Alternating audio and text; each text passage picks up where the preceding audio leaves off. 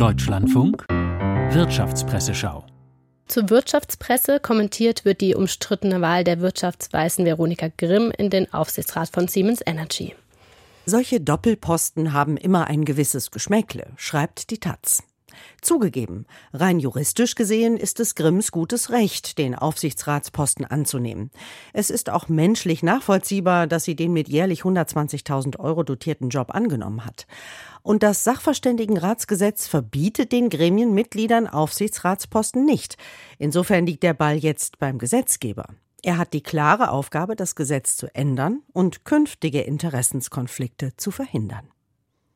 In der Süddeutschen Zeitung heißt es, Absurd ist die Behauptung konservativer Politiker, die Waisenmehrheit wolle Grimm über das Siemens Energy-Thema herausdrängen, weil sie als einzige die Politik der Regierung kritisiere. Sie stilisieren Grimm zur Märtyrerin, weil ihnen die neue Meinungspluralität des Waisengremiums gegen den Strich geht.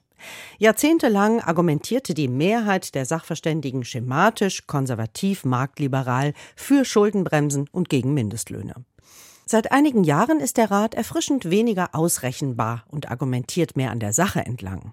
Mal will er Reiche wegen der Energiekrise einen stärkeren Beitrag leisten lassen, schlägt aber gleichzeitig pragmatisch vor, die Atomkraftwerke etwas länger laufen zu lassen.